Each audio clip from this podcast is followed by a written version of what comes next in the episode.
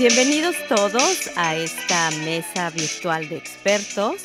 Y en esta ocasión estamos de manteles largos por ser el mes de marzo y el mes de la mujer. La dinámica será que tendremos puras expertas, puras picudas y más siendo mujeres mexicanas. En esta ocasión nos acompaña la ingeniera mecánica administradora Margarita Caplún. Ella es egresada del Tecnológico de Monterrey Campus Querétaro, tiene especialidad en radiación infrarroja por parte del CENAM, que es el Centro Nacional de Metrología, por parte del ITC, Infrared Training Center, y del CID Group, que es el Center of Infrared Training. Tiene especialidad en propiedad intelectual por la Universidad Nacional de Propiedad Intelectual y especialidad en metrología por parte del CIDESI, que es el Centro de Ingeniería y Desarrollo Industrial tiene muchísimas certificaciones, muchísimas especialidades y aparte, ahorita ya está como estudiante del doctorado de Ingeniería de Diseño e Innovación. Ella es innovadora, empresaria, ingeniera mecánica administradora. Bueno, soy tu fan, Margarita, siempre te lo he dicho, este, te sigo muy de cerca y bueno, actualmente es la directora general y cofundadora de Capter, que es un centro de ingeniería, una empresa pyme en México, específicamente en desarrollo de soluciones a través de la relación infrarroja y el uso de termografía. Margarita, bienvenida. Hola Luisa, ¿cómo estás? Muchas gracias y gracias por la invitación. Bueno, pues queremos saber de Margarita, cómo lo hizo, cuál es la clave secreta para pues tener toda esa energía, todo ese conocimiento y enfocarlo a ser empresaria como lo eres ahora. Hablemos de tu niñez, empecemos por el principio, como quien dice, ¿no? Por partes. Cuando tú eras niña, ¿te imaginabas ser mecánica? ¿Tú sabías que era eso? Bueno, lo que sucede es que yo vengo de una familia de ingenieros mecánicos. Mi padre es especialista en mecánica automotriz. Tengo tíos y familiares que, que se han dedicado a esto. Entonces yo como que siempre crecí con ese tema, ¿no? De alguien que reparaba cosas, arreglaba cosas y eso me llamaba mucho la atención. De niña no sabía que quería ser ingeniera mecánica, pero como que el gusto me surgió más en la secundaria Ahí sí ya definí que yo quería ser ingeniera mecánica. En el transcurso de la preparatoria, pues igual, o sea, como que lo reafirmé y, por eso es que me decidí a estudiar esa carrera. Ok, yo conocí a Margarita en el campus Querétaro, yo ya te conocí estudiando mecánica, eh, compañera, muy amiga mía, compañera tuya, Erika, que le mandamos un saludo. Ay, sí, Eriquita. Sí. Saludos, Eriquita. Sí, la saludamos desde aquí. Después de que estudias esto, supongo que entras, bueno, a la vida laboral, tu experiencia en varias empresas, por lo que nos compartiste tu resumen. Empresas, bueno, nacionales, internacionales. ¿Cómo te nace a ti la idea después de trabajar? Eh, así que vida Godín, como quien dice, este, como todos empezamos, ¿qué te hizo saltar a la vida empresarial? ¿Dónde fue ese clic? Fíjate que pues tú sabes, ¿no? Estudiando en, la, en el TEC, pues este, tenemos estas ganas de hacer todo y nos queremos comer el mundo, pero pues cuando llegas realmente a la vida laboral, pues las cosas son diferentes, ¿no? O sea, tienes que, empezar, este, pues con, pues desde abajo, literal, ¿no? Y, eso es padre porque también te, desarrollas, aprendes y aprendes mucho de la, de la gente que trabaja contigo. Eh, inclusive, este, tuve trabajos en donde rolaba turnos, y eso fue súper desgastante. Me gustaba lo que hacía, o sea, la actividad que hacía. Estaba yo como team leader en una, en una empresa donde producíamos empaque flexible, eh, se llama Print Pack Packaging de México, y eh, me gustaba mucho, pero era muy demandante el tema de tener que rolar turnos. Después este, logré obtener otro puesto en la misma empresa, pero bueno, finalmente es el mismo tema, ¿no? De los horarios extendidos y es como muy complicado tener como, como una armonía entre la familia y tu trabajo o tu crecimiento profesional. Entonces, para ese entonces yo ya tenía a mi primer hijo, era chiquito, este, entonces yo rolaba turnos y tenía al bebé, ¿no? Eh, eso era muy complicado. Entonces ya como que ya desde ahí decía, algo tengo que hacer, ¿no? Porque sí tenía la necesidad de trabajar, pero, pero se, me hacía muy complicado. Después me, me, tuve que mudar de ciudad y fue cuando yo decidí que tenía que, que, hacer definitivamente un cambio disruptivo, porque yo quería ser como mamá de mis hijos, o sea, sí quería crecer con ellos, llevarlos a sus clases, o sea, ser una mamá presente. Entonces ahí es cuando yo di el cambio y decidí que cuando yo estaba ya embarazada de mi segundo hijo, decidí este, independizarme, así básicamente empezar casi de la nada. Bueno, más bien de la nada. Este, y fue como decidí empezar el, el ambiente de emprendedora, ¿no?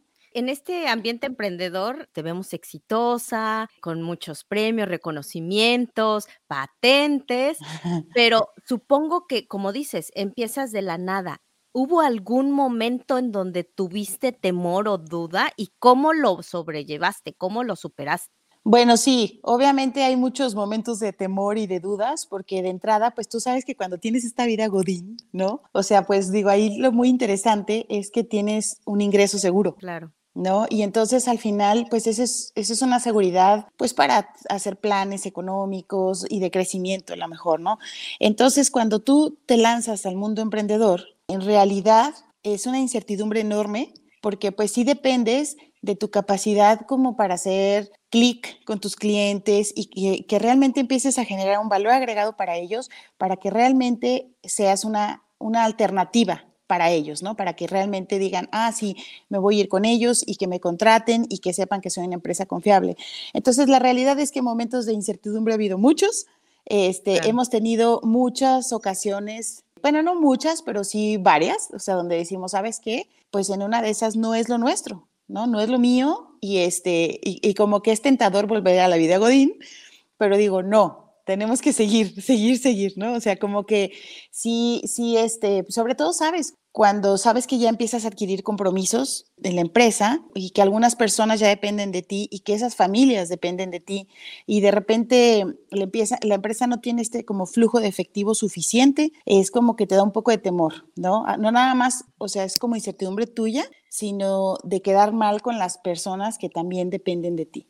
Eso claro. es como muy difícil. Y estarás de acuerdo conmigo que eh, justamente lo que comentas, siendo mujer, tenemos ese instinto sobreprotector. Ahorita bien lo que comentas de las familias y dependen de mí y qué va a pasar y no hay vuelta atrás. Es muy difícil como tentarte el corazón, porque así somos las mujeres, de decir, híjole, le doy para atrás y, y, vuelvo a empezar o me quedo sin nada y la gente que depende de mí, etcétera, etcétera. Yo creo que es un sentimiento como muy de, muy de las mujeres en ese aspecto. Sí, ¿no? como muy maternal, ¿no? Exacto. Exacto. Exacto. Y fíjate que a mí me ha costado trabajo, este, muchas veces separar esa parte, como mencionas tú, ¿no? Como maternal eh, que tenemos las mujeres, este, porque, porque sí tienes como que separar y, saber decir, bueno, hasta aquí es mi responsabilidad y a partir de este punto en adelante, pues ya no lo es, ¿no? Porque sí tienes que empezar a pensar, pues como empresario, ¿no? Y entonces, donde delimitas tus alcances y, y la gente también que te rodea lo tiene que ver así. ¿No? Claro. Y, y, bueno, y lo importante y creo que lo más, lo más trascendente de esto es que tú te lo creas, ¿no? O sea, que digas, sí, realmente sí es cierto que hasta aquí llego y, este, y no por eso debes de ser esta, o tener esta sensación maternal o de, de protección a los demás, pero con ciertos límites. Claro, Claro, el saber diferenciar hasta dónde es y hasta dónde no es, y hasta dónde es el casco de empresaria y el casco de mujer protectora y, y adelante, ¿no? Exacto, exacto. Después de todo esto, sé que tienes algunas patentes pendientes, pero ya tienes otras ante el y todo esto. Cuéntanos un poquito cómo fue todo ese proceso dentro de tu empresa. Bueno, primero que nada les platico que estoy súper contenta porque justo la semana pasada, si no me equivoco, el jueves nos acaban de autorizar otra patente bravo, de un desarrollo bravo. que hicimos en el 2017. Cuando yo recibo noticias de estas, luego luego convoco a todo mi equipo de trabajo y les platico que aquello, aquel proyecto que hicimos con tanto empeño y dedicación, o sea, tiene frutos, va, tiene frutos para todos, ¿no? Entonces tengo dentro del equipo de trabajo gente que está en el SNI, en México, o que son profesores este, de universidades. Entonces todo esto a ellos les ayuda, ¿no? Para su currículum y, pues demostrar que son gente que innovadora y que están avanzando, ¿no? Entonces, bueno, felicidades a todo mi equipo. Y bueno, eh, fíjate que yo, inicié con este tema del desarrollo de tecnología en el 2011. Todo inició porque yo quería tener un laboratorio. Mi sueño era tener un laboratorio porque yo cuando trabajé en CIDESI e hice instancias técnicas en el CENAM, yo trabajaba en laboratorios de metrología. Y entonces como que siempre mi sueño fue que algún día dentro de lo que yo hiciera en mi vida profesional era tener un laboratorio de medición, pero realmente era muy costoso. Y entonces en ese, en ese tiempo, pues una opción viable era CONACYT pero los fondos que digamos que eran más interesantes y, y, pues digo de mayor volumen, eran unos fondos que se llamaban el PEI, Programa de Estímulos a la Innovación, pero ese proyecto no te apoyaba pues para poner un laboratorio, o sea, porque ellos te apoyaban para desarrollar tecnología, ¿sí? Hacer innovación. Entonces, yo me empecé a postular con ellos y la verdad me batearon varias veces y el tutor que me asignaron en la incubadora del TEC me dijo, mira Margarita, esto es de hígado. Aquí es quien aguanta más, si tú o ellos, ¿no? Entonces, si te rechazan una vez, no importa, tú otra vez y otra vez, ¿no? Entonces, la, verdad, la verdad que era desgastante porque eran proyectos muy comprometidos, o sea, de verdad, armar un proyecto para Conacit es, un, es muy retador. Pues así pasó tres veces hasta que me aceptaron. Entonces, cuando me aceptan la primera vez, que ya fue en 2013, o sea, sí pasaron dos años donde me estuvieron bateando, pero yo decía, yo quiero y sí se puede. Este, uno de los consultores que me recomendó mi tutor me dijo, ¿sabes qué, Margarita? Vamos a tener un diplomado de propiedad intelectual. Y entonces yo creo que tú tienes que ir a ese, a ese diplomado porque vas a incursionar en el tema de la innovación. Y yo me acuerdo perfecto que le dije, no, no, no, eso no es para mí, le dije, porque pues yo en realidad nada más voy a hacer un par de cositas y pues voy a tener un laboratorio. O sea, realmente qué chiste tiene, ¿no? Y entonces él me dijo, no, no, no, no, tú tienes que entrar porque tú te vas a dar cuenta que ahorita tú estás pensando en algo pequeñito, pero no sabes si eso pequeñito realmente puede llegar a ser muy grande y tienes que tener las herramientas para proteger tus desarrollos. Y entonces yo dije, bueno, entonces ellos forman parte de lo que se llama UNAPI, que es la Universidad Nacional de Propiedad Intelectual, y están aquí en Jalisco. Y la verdad que son de instructores así súper preparados, se han preparado en el INPI y demás. Y entonces me dieron una beca del 50%. Nosotros pagamos la otra con mucho esfuerzo y entonces fue un diplomado de creo que 13, 14 meses y ahí fue cuando yo realmente dije, wow, definitivamente, o sea, es de las mejores decisiones que he tomado en mi vida porque pues sí te abre el mundo, o sea, se te abre así como, como la perspectiva, ¿no? Para empezar, no sé, todo eso que traíamos de la universidad, ¿no? Esos proyectos y ideas, dices, realmente lo puedo plasmar si yo sé redactar bien. O sea, es más, te dicen, todo se puede proteger si lo sabes redactar bien. ¿no? O sea, puede ser que, que sea algo muy sencillo y que tú digas, ay, ¿quién, o sea, ni modo que esto no se le haya ocurrido a nadie en el mundo, pero la realidad es que sí, si, este, si lo haces, haces una buena reacción y tienes conocimientos y puedes conocer el, el estado del arte, realmente tus, tus desarrollos pueden llegar a tener una protección tanto nacional como internacional. Y así fue como surge mi intención de empezar a hacer los desarrollos. Y a partir del 2013, que a nosotros nos acepta CONACID en el proyecto, haz de cuenta, ¿por qué mencioné lo de CONACID? Porque es muy importante para cualquier país poderse rankear en una buena posición a través de sus números de propiedad intelectual, ¿sí? O sea, es decir, México tiene tantas solicitudes de patente contra Brasil que tiene tantas, contra Chile, etcétera, ¿no? Obviamente primero nos posicionamos con los países de América Latina y por supuesto pues después con eh, asiáticos, etcétera, ¿no? Entonces, eh, digamos que para que CONACYT te apruebe un proyecto, pues tú tienes en cierto modo que decir, oye, mira, lo que estoy haciendo realmente es innovador y puede llegar a tener una protección intelectual y eso quiere decir que puede llegar a aspirar a tener una patente, un modelo de utilidad, etcétera. Entonces así fue como, como yo entré al mundo de la propiedad intelectual y la realidad es que hoy por hoy digo que o pienso que toda la gente que quiere hacer desarrollos tiene definitivamente que tener alguna preparación en el tema. Es como escribir con faltas de ortografía o escribir sin faltas de ortografía. El antes y el después. El antes y el después, exactamente. Y es que fíjate que mencionas algo muy importante, la cuestión del país y la cuestión, el ranqueo que puede tener a partir de estos desarrollos y propiedad intelectual porque siempre decimos, ay, es que en México no se puede hacer nada, siempre le echamos la tierra de, poco a poquito de, ay, es que es bien difícil y es que porque lo que sea, gustes y mandes, pero realmente si no tenemos esa estructura, paso uno, paso dos, y sí, me batearon 20 mil veces, pero ahí voy, o sea, como cuchillito de palo, ¿no? este, no rendirse, la verdad es que es, es un mensaje, bueno, yo lo tomo muy importante, lo que mencionas, las etapas que pasaste, eh, descalabros por los que pasaste cómo te abre el mundo por desconocimiento, decías, no, no es para mí, y después te abre el mundo, te abre las ventanas y los ojos y te dices, wow, o sea, sí es importante, ¿no? Puede ser una buena idea, pero alguien más si la lleva a cabo y la patenta o la, la, protege. La protege, entonces, o sea, olvídalo, no, no cuenta. Exacto, es como el tema de la imagen de la Virgen de Guadalupe, ¿no? Ese es un tema pues polémico, donde en realidad tú sabes, ¿no? Que, que la Virgen de Guadalupe pues es súper mexicana, ¿no? O sea, digo, en el aspecto de que los mexicanos somos muy fervientes a ella y sin embargo su imagen como tal no está protegida en México. Es, es, un tema, ¿no? O sea, y como ese hay muchos, de donde dices, caray, o sea, como que las personas a ratos nos falta un poco de visión y como dices tú, es este desconocimiento, ¿no? Este, yo recuerdo cuando entré en ese 2013, ¿no? Y que me dijeron cuánto costaba el diplomado y yo decía, ah, es que es mucho dinero, ¿no? Y a lo mejor no es que fuera mucho dinero, sino que en ese momento no lo tenía, ¿no? O sea, como que realmente representó un esfuerzo grande, pero después que pude acceder a ese mundo, y hoy por hoy en Capter nosotros tenemos un modelo de gestión de proyectos. ¿sí? que está alineado a normas internacionales y nacionales para desarrollo de proyectos de innovación. Y obviamente la base la base de ese modelo, pues es la propiedad intelectual. Y entonces es cuando tú le das realmente este sustento, porque, como dices tú, pues puede ser que sea algo que sí se le ocurrió a alguien o a lo mejor no se le ha ocurrido a nadie, pero mientras son peras o manzanas es importante darle esa, esa protección.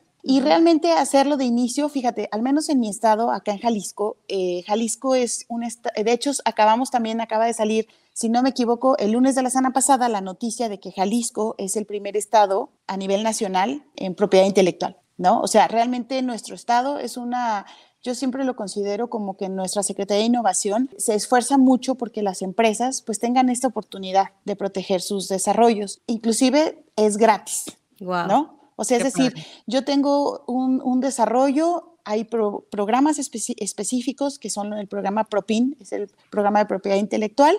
Tú te sometes a esos programas y puedes acceder a los fondos. O sea, yo siento que a veces nos quedamos en la rayita porque, ay, no tengo dinero, o es que está muy difícil, o en México no se pueden hacer las cosas, como tú decías, y la realidad es que es cuestión, pues, de, dedicarse, ¿sí? Porque sí es cierto, la verdad, o sea, y no les voy a mentir, los programas de gobierno son muy demandantes. O sea, le tienes que meter horas de tus viernes, de tus sábados, de tus domingos y en las noches y este y las prisas y entonces además el hígado ya lo tienes así, ¿no? De que vives en la adrenalina diaria, ¿no? Pero al final sí se puede no necesariamente lo tienes que hacer tú solo como emprendedor, porque yo también pienso que, los jóvenes, ¿no? Que quieren emprender a veces, pues no tienen dinero, ¿no? O sea, o, cuando digo a veces es, me quedo corta, ¿no? O sea, creo que nunca tenemos dinero cuando empezamos. Y, este, y estos fondos de gobierno, o sea, están, son accesibles para todos. Solamente hay que investigar en el estado en el que estemos, o por ejemplo ustedes, ¿no? En Estados Unidos, las diferentes localidades, acceder a estos programas y entonces podemos hacer eh, notar a México, en México y en otros lugares.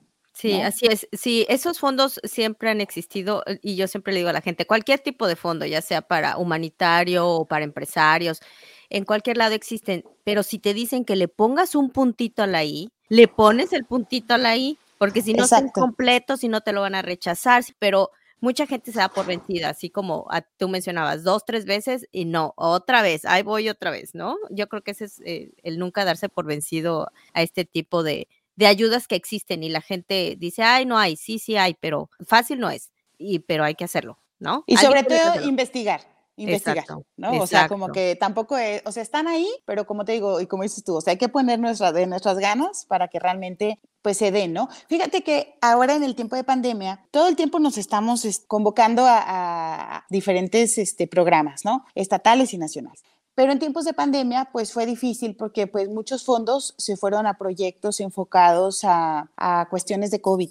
Sí. Y la realidad es que, por ejemplo, yo dije, pues ni hablar, o sea, ahorita no nos toca, ¿no? ¿Por qué? Porque muchos años hemos sido beneficiados y la verdad lo agradezco muchísimo porque gracias a eso Capter ha crecido y somos un laboratorio de alta tecnología. Este, y también pasa, ¿no? O sea, de decir, oye, pues no me voy a desanimar si, si ahorita el contexto nacional e internacional, pues exige que sus recursos se vayan para programas como de mayor impacto, pues ni modo, ¿no? O sea, pero no por eso dices tú, ah, no, entonces ya no voy a aplicar, ¿no? No, pues dices, bueno, pues, o sea, como que, fíjate, nosotros esperamos nuestro tiempo, otra vez en 2021 volvimos a, a, solicitar fondos y ahí ya nos volvieron a beneficiar. Entonces, sí, como dices tú, es como no darse por vencido y también entender, ¿no? Que a veces se gana, a veces se pierde. Es como cualquier cosa en la vida, ¿no? O sea, a veces podemos, no sé, si tú eres, este, no sé, te gusta el atletismo, ¿no? pues a veces ganarás, a veces perderás, ¿no? Pero no por eso tienes que dejar de entrenar. Claro. Y de tu entrenamiento diario en la empresa, este, supongo que sí, es, es todo un maratón más bien que, que todavía no concluye y esperemos que no. pero dentro de tu empresa, estas certificaciones, ¿cuántas patentes tienes ahora, hasta ahora? Mira, yo creo con la que nos acaban de otorgar, eh, bueno, más que nada son protecciones intelectuales, o sea, porque pueden ser patentes, modelos de utilidad. Eh, tenemos siete. Si no me equivoco, ahorita son siete y tenemos como otras cuatro o cinco en proceso. ¿Y tu empresa considerada como pequeña empresa o mediana empresa? No, somos una empresa pyme. Somos una pequeña y mediana empresa. Este, somos, por ejemplo, ahorita cuando no estamos desarrollando un proyecto de innovación, el, equipo de trabajo es hasta 10 personas y cuando estamos desarrollando un proyecto de innovación podemos llegar a ser hasta 25 personas. Qué interesante. Explícanos poquito de lo último que estás haciendo ahorita. ¿En qué andas? Bueno, ahorita fíjate que de este, de este programa que les platico que, accedimos a fondos eh, de un programa de aquí de mi estado que se llama PROPIN, eh, Proyectos de, de Innovación, lo que vamos a hacer ahorita es, vamos a hacer una modificación a un equipo de medición que ya tenemos y de hecho ese equipo nos puso muy contentos porque lo desarrollamos con nuestros propios recursos en la pandemia porque como te digo pues ya no pudimos bajar fondos de gobierno, dijimos pues ni hablar, el equipo de trabajo, platicamos con ellos bueno, yo platiqué con ellos y les dije, oigan, miren, pues la situación es esta, no tenemos recursos, ¿qué les parece si, si me apoyan? Vamos a entrarle y pues, sí, o sea, sí les voy a pagar, nada más denme, denme crédito, ¿no?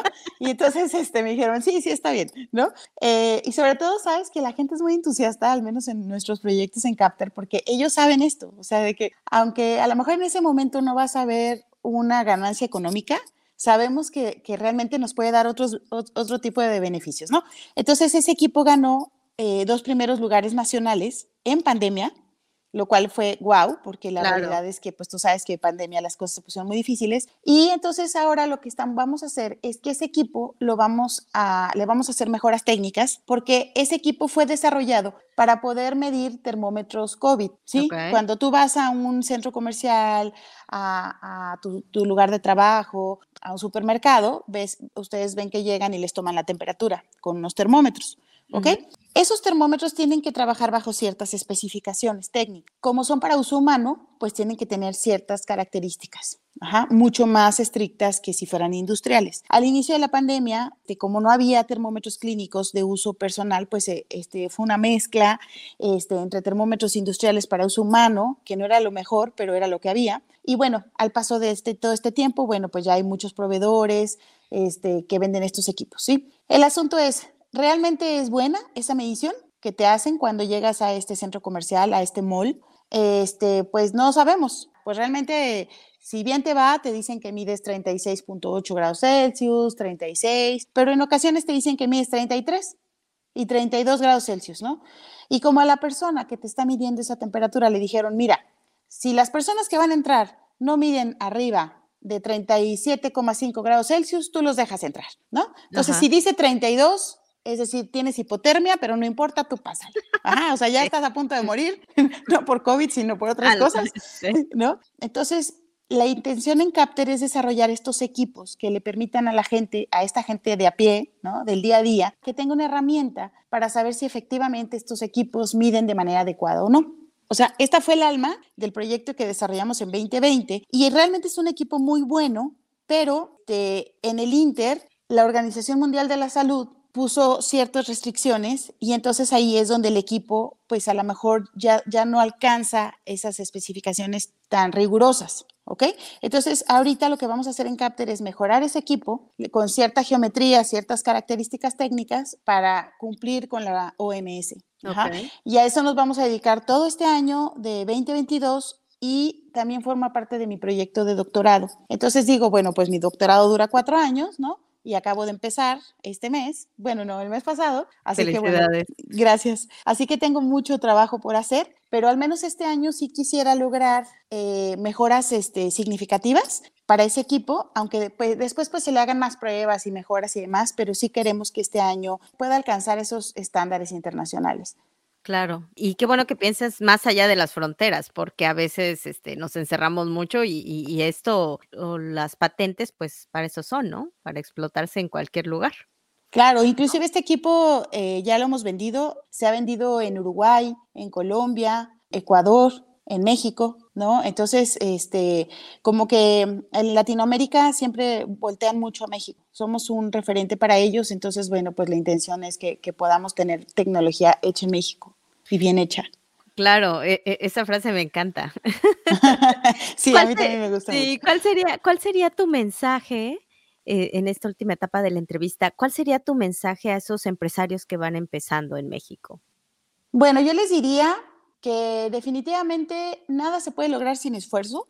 Sí, a veces eh, los chicos como que tienen esta, esta idea, ¿no? De que, ah, pues mejor voy a hacer mi empresa porque no quiero ser godín, ¿no? Porque a veces se van con la idea que puede llegar a ser mucho más fácil. Y la realidad es que ser empresario no es mucho más fácil pero sí creo que te da muchos este, beneficios este, emocionales, económicos. Eh, o sea, sí creo que, son proyectos retadores que si ustedes como empresario les gusta y le ponen todo su empeño y todo su corazón, lo van a poder sacar adelante. No es fácil, como lo mencionamos ahorita en la entrevista, este, y es muy probable que van a tener muchas caídas, y muchas veces les van a decir, oye, pues esto qué y, por qué lo haces y mira, mejor vete a trabajar porque allá vas a tener un sueldo seguro, pero la realidad es que ser emprendedor es algo muy bonito, al final puede ser satisfactorio para ti, para tu familia, para tu país, y que no se desanimen. O sea, la realidad es que sí se puede, sí se pueden hacer las cosas. Y digo, finalmente ser empresario, nadie, nadie te va a correr y tu límite es el que tú te quieras poner. Sí, exacto. Tu límite va a ser hasta donde tú quieras alcanzar. O sea, si quieres, si quieres sacrificar tu sábado de amigos porque vas a tenerte que quedar a hacer un, proyecto, pues es, pues qué bueno, ¿no? O sea, eh, finalmente ese es tu, es tu proyecto, es tu proyecto de vida, es a lo que le has puesto pues todas tus energías, ¿no? O sea, es lo que decían, si tú a tu proyecto le has puesto más de 10 mil horas de trabajo, o sea, va a ser un proyecto exitoso, ¿no? Y, va a ser bueno, ¿no? Entonces, cuando te, si ya haces una conversión y dices, wow, o sea, ¿cuántos son 10 mil horas de trabajo? Pues son años, años de esfuerzo, ¿no? Este, y eso es lo que te hace eh, tener éxito. Y, bueno, al final, como mensaje, ¿no? O sea, el, éxito es algo relativo, porque cada persona medimos el éxito de una manera diferente, ¿no? Entonces, yo creo que también eso es algo importante, o sea, que cuando nosotros nos pongamos esta, esta vara, ¿no? Esta vara donde nos vamos a medir, pues que nuestro éxito no nada más sea económico. Hay muchos tipos de éxitos en la vida, ¿no? Desde familiares, profesionales, económicos, este, y eso es realmente es lo que te impulsa a cada día querer ser mejor. ¿Y qué mensaje le darías a los papás que tienen hijas que quieran estudiar áreas como la tuya, mecánica, física, matemáticas, geofísica? Ay, no, pues yo les diría que los apoyen, por favor, porque la verdad es que es muy común que los papás apoyemos este, carreras tradicionales, ¿no?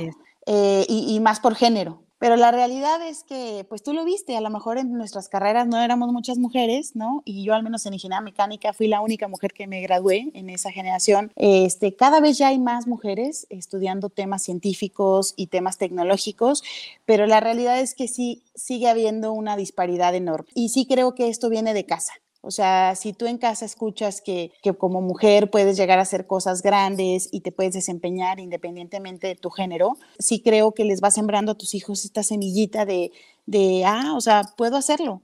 O sea, no importa mi género, yo puedo llegar a hacerlo. Entonces, sí, sí les pediría a los papás que apoyen a sus hijos y sobre todo, pues, que, los dejen crecer, o sea, que dejen que su imaginación vuele para que puedan llegar a hacer grandes cosas, ¿no? Pues te agradecemos mucho esta entrevista, tan, pues esta plática tan, tan enriquecedora, tan rica en domingo. Estamos grabando en domingo, ya lo escucharán posteriormente. ¿Quisieras dar algún otro último mensaje? Bueno, de entrada te agradezco la invitación. Eh, sí, es domingo, la verdad es que sí nos desmañanamos y es un poco estas cosas que dijimos, ¿no? Pues si quieres hacer cosas padres, pues, pues hay que esforzarse, ¿no? O sea, no sé, es que a veces suena trillado esto de sí, échale ganas, sí se puede, pero es que de verdad sí se puede. Eh, creo que el mensaje sería, hay que creérselo para que se pueda. Muchas gracias. Hay que creérselo para que se pueda. Exacto, estoy totalmente de acuerdo contigo.